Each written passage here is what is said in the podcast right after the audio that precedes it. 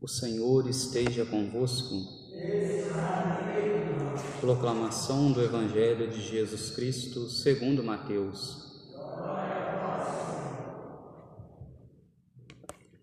Naquele tempo, disse Jesus aos seus discípulos: Ficai atentos, porque não sabeis em que dia virá o Senhor. Compreendei bem isso. Se o dono da casa soubesse a que horas viria o ladrão, certamente via, vigiaria e não deixaria que a sua casa fosse arrombada. Por isso, também vós, ficai preparados, porque na hora em que menos pensais, o Filho do Homem virá. Qual é o empregado fiel e prudente que o Senhor colocou como responsável pelos demais empregados? Para lhes dar alimento na hora certa. Feliz o empregado, cujo senhor o encontrar agindo assim quando voltar. Em verdade vos digo, ele lhe confiará a administração de todos os seus bens. Mas se o empregado mal pensar, meu senhor está demorando, e começar a bater nos companheiros, a comer e a beber com os bêbados, então, o senhor desse empregado virá no dia em que ele não espera e na hora que ele não sabe. Ele o partirá ao meio e lhe imporá a sorte dos hipócritas. Ali haverá choro e ranger de dentes. Palavra da salvação. Ave Maria, cheia de graça, o Senhor. Bendita sois vós entre as mulheres, e bendito é o fruto do vosso ventre, Jesus. Santa Maria, Mãe de Deus, rogai por nós, pecadores, agora e na hora de nossa morte.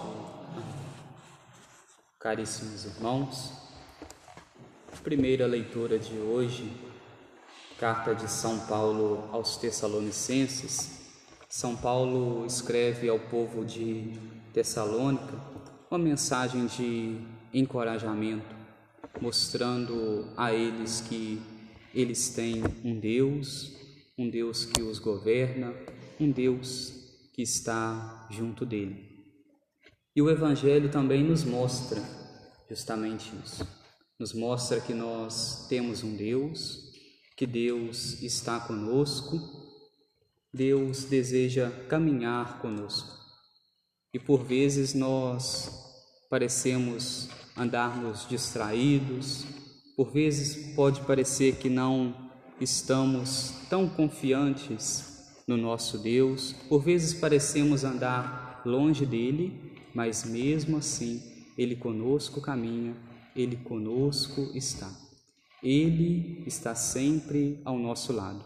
Por mais que às vezes nós nos andemos tão distantes dele, ele, com seu infinito amor, deseja nos resgatar, deseja ir ao nosso encontro e deseja estar com cada um de nós.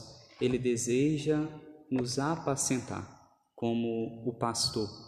Por isso a imagem de Jesus é tão cara com a imagem do pastor. O pastor que vai ao encontro da ovelha perdida, o pastor que enfaixa a ovelha que está doente, que cuida da ovelha doente. Então Jesus sempre conosco está, sempre conosco caminha e pede que nós também façamos a nossa parte. Façamos a nossa parte correspondendo a este amor dele por nós, por cada um de nós.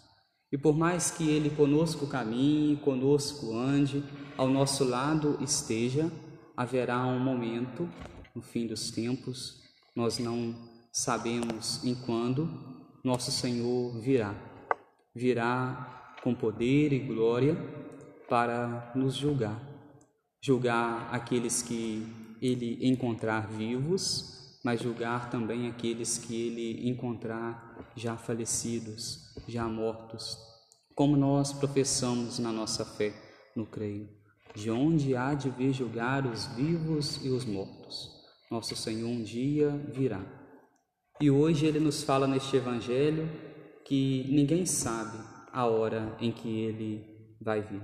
Ninguém sabe a hora em que Deus há de vir.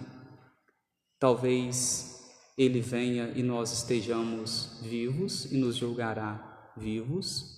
Talvez ele venha e já estejamos mortos e ele nos julgará mortos.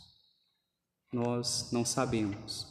Quantas pessoas, por vezes, que andam longe do amor de Deus, quantas pessoas que por vezes andam longe de nosso Senhor, por acharem que não vai ser agora, que ainda tem um tempo longo pela vida, um tempo longo de caminhada e por vezes são surpreendidos surpreendidos porque chegou o fim delas aqui neste mundo.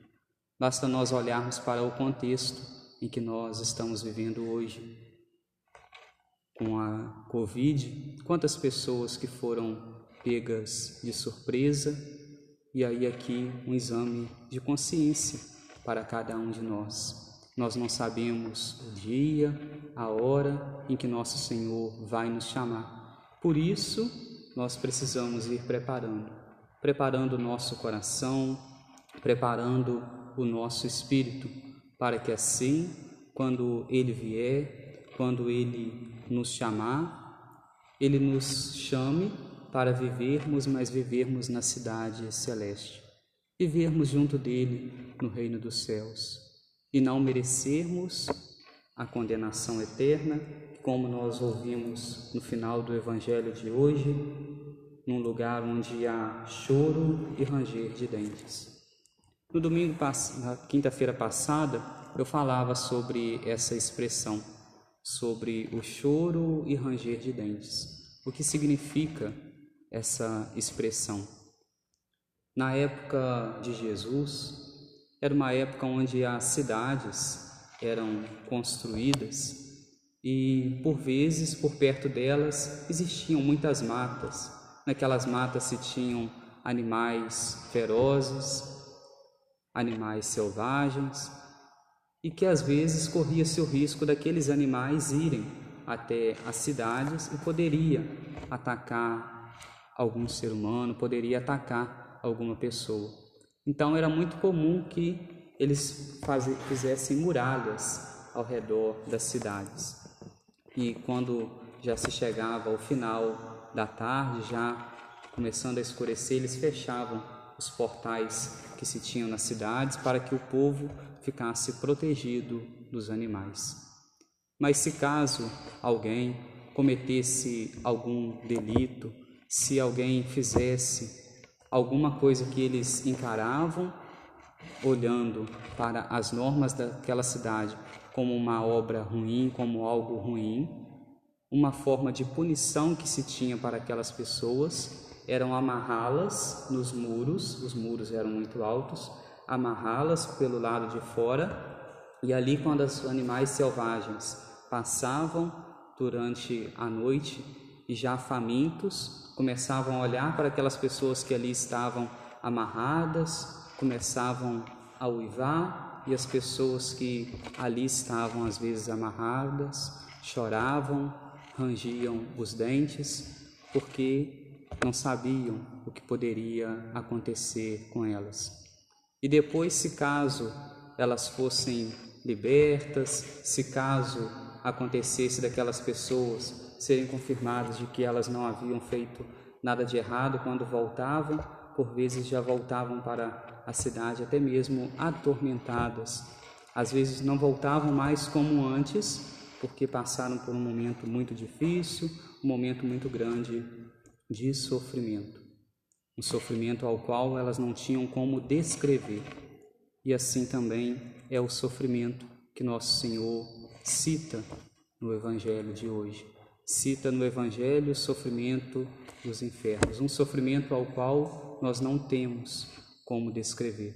Um lugar onde nós vemos os animais ferozes, famintos, os demônios, querendo devorar as almas que lá estão, as almas que aqui nesta vida cometeram algum delito, e ali uma forma então, podemos dizer, de punição.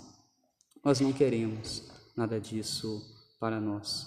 Nós sabemos que o nosso Deus conosco está, conosco caminha e pede de nós hoje, com a mensagem deste Evangelho, Evangelho que nós ouvimos, um Evangelho ao qual nos pede para que estejamos atentos, que sejamos como sentinelas. Na época de Jesus era muito comum também que se tivesse as pessoas que eram sentinelas, se tinham os acampamentos, as cidades, e para se proteger aquela cidade sempre se tinha alguém que ficava acordado durante as noites, andando como se fossem vigias pela cidade, um vigia pelo acampamento, para livrar o povo daquilo que poderia acontecer com eles de ruim.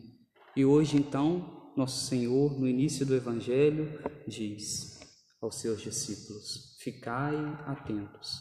Ele pede a cada um de nós que fiquemos atentos que estejamos atentos à nossa vida, estejamos atentos nos momentos das nossas noites escuras, no momento de escuridão, nos momentos de dificuldade, para que sempre estejamos atentos, sempre estejamos confiantes nele, para que assim nenhum mal possa nos abalar e nenhum mal possa nos tirar do caminho de nosso Deus, do caminho de nosso Senhor. Essa é a grande mensagem de Deus hoje para cada um de nós. Que estejamos atentos e que procuremos corresponder dia após dia ao seu chamado, ao chamado que é irmos ao encontro dele, fazermos a vontade dele, procurarmos viver os ensinamentos dele, porque nós não sabemos nem o dia e nem a hora. Louvado seja o nosso Senhor Jesus Cristo.